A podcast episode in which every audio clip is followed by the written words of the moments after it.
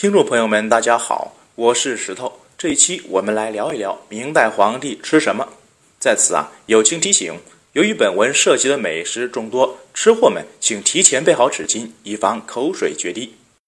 自古民以食为天，帝王家也不例外。明代皇帝锦衣玉食似乎理所当然，那么他们一般究竟吃什么呢？一、皇帝一般吃什么？据《南京光禄寺志》记载。朱元璋洪武十七年六月的一天，他的饮食情况如下：早膳有羊肉炒煎烂脱鸡鹅，猪肉炒黄菜，素可茶青汁儿，蒸猪蹄肚，两熟煎鲜鱼，卤拌肉，蒜子面，窜气软坨汤，香米饭，豆汤和泡茶，一共有十二道。至于午膳呢，比早膳要多得多，有胡椒醋咸虾、烧鹅、粉羊头蹄、鹅肉八子、咸骨芥末羊肚盘、蒜醋白血汤、五味蒸鸡、圆汁羊骨的、胡辣醋腰子。蒸鲜鱼、五味蒸面筋、羊肉水晶卷、四鹅粉汤、三鲜汤、卤的茄子面、芥末羊肉香米饭、蒜烙豆汤和泡茶，一共有二十四道。至于晚膳内容，史书并未记载。许多人会觉得菜这么多，皇帝也太奢侈了，这些能吃完吗？真实情况是，明初百废待兴，从皇帝到百姓都是以节俭朴素为主的，这和明代后期的山珍海味一比，还真不算什么。不过，既然是皇帝吃的，上膳间当然就要多做一些花样了。比如崇祯皇帝的膳食，那就真是太丰富了。光粥类就有蒸香稻、蒸糯、蒸蓟薯、稻粥、薏衣粥、西凉米粥、凉谷米粥、蜀黍豆粥、松子零芡枣食粥等等等等，还有其他的面点、肉、菜、海鲜等，都摆在桌上，喜欢什么就端上来，其余的拿到别桌。宫廷菜这么丰富。还有什么别的菜吗？当然有，我们从主食、菜式、海鲜、汤品、饮料来一一说起。先说说面食和米饭。万历年间的黄一正在《事务干书》中记载，宫廷面食种类繁多，和现在差不多的有馒头、花卷儿、饼、花馅饼、面条等等，跟面点市场似的。造型比较讲究，比如花卷儿就有蒸卷、海青卷子、蝴蝶卷子。饼的花样也很多，比如大蒸饼、豆饼、成沙饼、糖饼、芝麻烧饼，还有椒盐饼。花馅饼可以当小吃甜点，菊花饼、葵花饼、芙蓉花饼、石榴花饼、荷花饼，这是把花捣成馅儿做饼。面条方面有面片儿、鸡蛋面、白切面等等。明朝皇帝是不是也爱吃花样米饭呢？史书可没过多记载，不过提到了一种清风饭。光听名字就感觉很有意境，对不对？这是一种烈日炎炎消暑的米饭，用水晶饭、龙眼粉、龙脑沫、牛酪酱调和，放入金提缸，在垂下冰池冷透，用传导方式做冷饭。我们都知道，北方以面食为主，南方以米饭为主。明朝皇帝自成祖朱棣开始生活在北京城，主食逐渐更偏于面食。我们再来看看肉食和蔬菜。膳食所用肉类非常多，普通家禽奇珍异兽都拿来吃。比如鹅，在明代算一种非常珍贵的美食，一般是不轻易食用的。但是据《国朝御膳肉食》记载，有很多种吃法，比如烧着吃、清蒸吃、爆烟等等，吃法有十几种。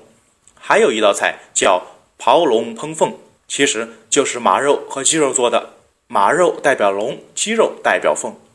又据宫内太监刘若愚的《卓荣志》记载，正月的菜肴有麻辣活兔、塞外黄鼠、冰下活虾、冷片羊尾、爆灼羊肚、猪灌肠、大小套肠、带油腰子等等。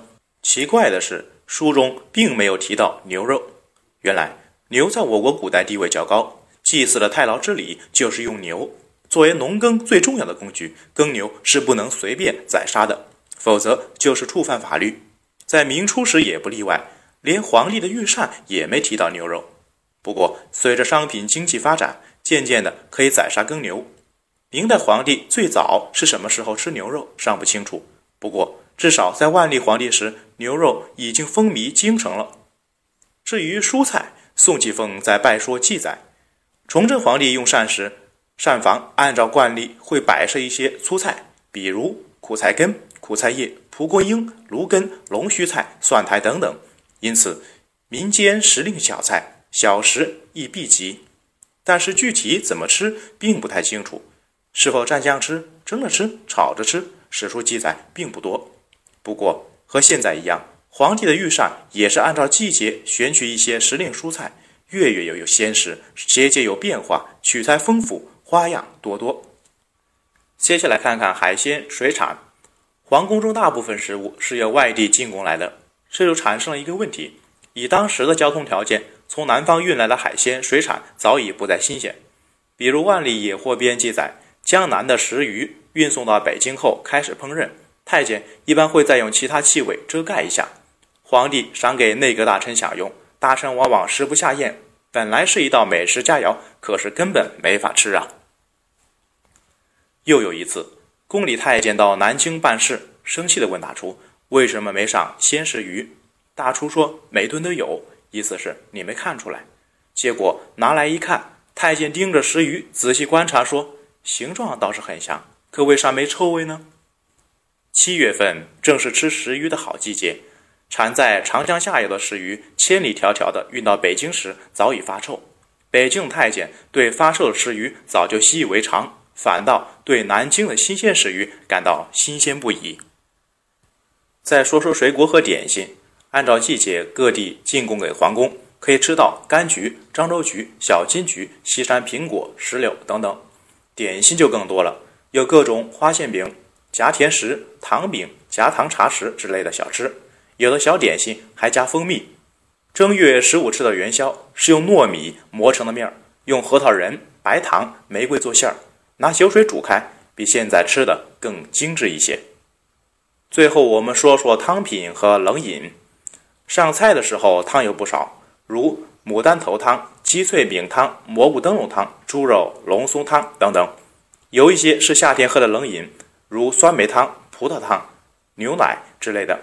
有一个特别的叫灵露饮，是用糯米、老米、小米这几种米放锅里煮，从而提炼凝结出来的雾水。二，明代皇帝饮食健康吗？食疗药膳在明代已经不新鲜了。之前的元朝太医胡思慧写的《饮膳正要》就是一本高水准的养生菜谱。明代士人朋友圈也流行养生，时不时分享一些新鲜资讯。比如高廉凭借尊生八坚就成了养生圈里的大牛。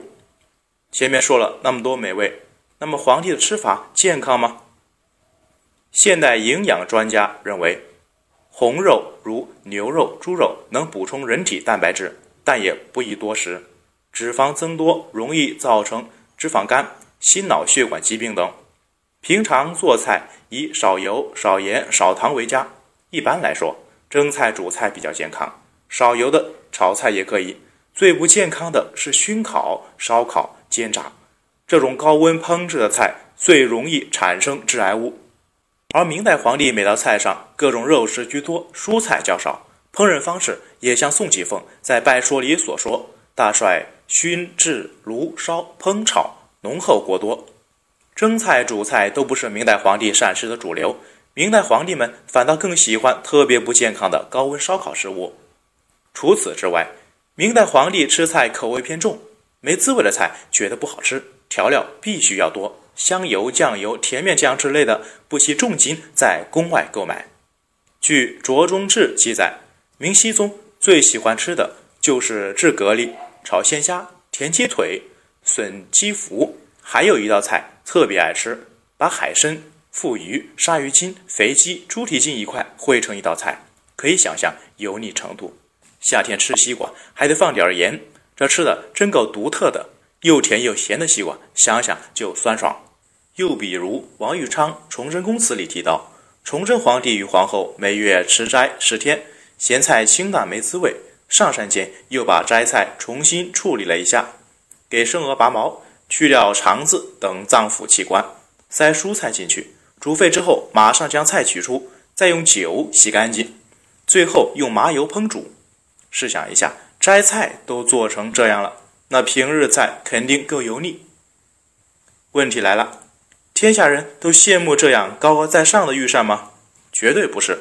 比如养生达人、生活精致高雅的江南士大夫们，他们不仅不羡慕，还对皇帝的食物嗤之以鼻。陆树声在《清暑笔谈》里这样评价北京菜：用料五刨之，气味辛浓，以失本然滋味。意思是说，这能吃出什么味儿呢？都是调料味儿。谢兆浙也曾表示，皇帝清官们吃的山珍海味太油腻，实在粗糙得很，有啥好炫耀的？养生大牛高廉、张岱也有类似看法。这些江南士大夫们推崇清淡饮食，虽然也是吃货，但是他们吃的精致，吃的健康，自成一派。所以综合来看，明代皇帝饮食以面食为主，饮食习惯油腻，口味较重，这并不是健康的饮食方式。那么，你还羡慕皇帝的御膳吗？